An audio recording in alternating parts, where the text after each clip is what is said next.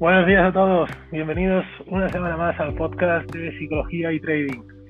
Eh, antes de todo, disculpar si en este podcast el sonido no es eh, igual al que otros podcasts, pero es que estoy fuera, he ido, eh, he salido unos días fuera como de mini vacaciones, pero no he querido dejar pasar la oportunidad de, grabar este episodio, pues porque creo que, os puede interesar, ¿no? Que estáis ahí semana tras semana siguiendo el podcast, pues cómo no, vamos a, vamos a seguir con esta línea. Hoy quiero hablaros de algo eh, que creo que es muy importante, como son los patrones de entrada al mercado. Y es que son muchos los que buscan en el trading ese patrón de entrada al mercado que, es perfecto, ¿no? Esa fórmula mágica que nos ayuda a conseguir la, la deseada consistencia. Y buscamos una entrada que no falle, o que falle muy, muy poco realmente existe ese tipo de entradas. Es algo que los, alumnos del curso de trading o de las mentorías saben perfectamente que trabajamos con entradas de alta probabilidad, con porcentajes de acierto superiores al 70%. ¿Cuál es el problema? Pues el problema está en que estos patrones no se dan cada día, ¿vale?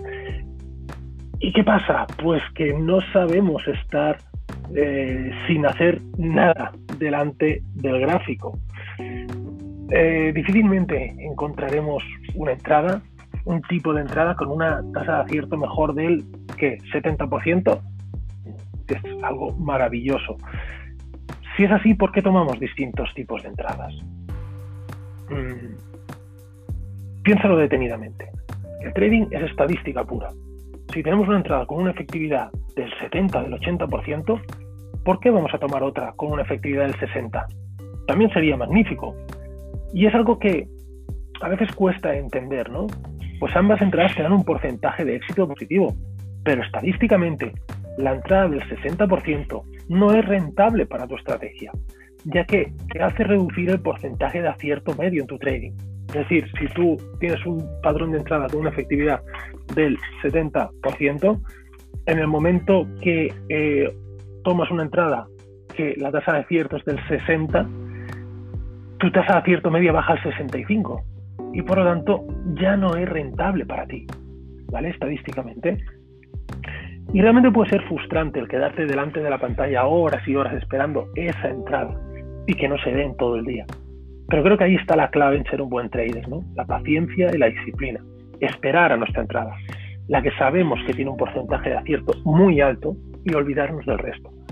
Aquí de todas maneras influyen otros aspectos como el FOMO, las dudas, el pensar eh, si hubiera entrado aquí, qué hubiera pasado.